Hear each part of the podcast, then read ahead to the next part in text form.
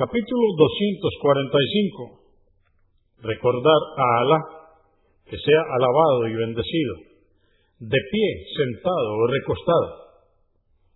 Recordar a Alá, que sea alabado y bendecido. Recordar a Alá en estado de impureza ritual. Sin embargo, no está permitido recitar el Corán en dicho estado.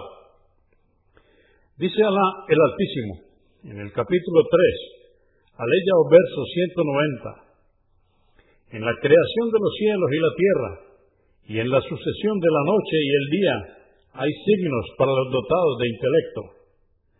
Aquellos que invocan a Alá estando de pie, sentados o recostados. Repito, esto está en el capítulo 3, aleya o verso 190 del Corán. 1444.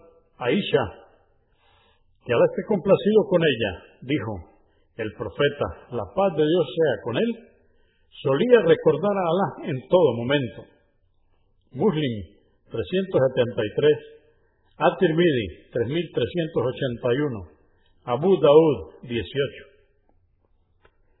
1445. Narró Ibn Abbas, que Alá esté complacido con él, que el profeta, la paz de Dios sea con él, dijo, si alguno de vosotros ha de cohabitar con su esposa, que diga, en el nombre de Alá, oh Alá, aléjanos y a cuanto nos sustente de Chaitán. Si un hijo es decretado, estará salvo de todo mal. Convenido por Al-Bukhari, volumen 11, número 161 y Muslim 1434.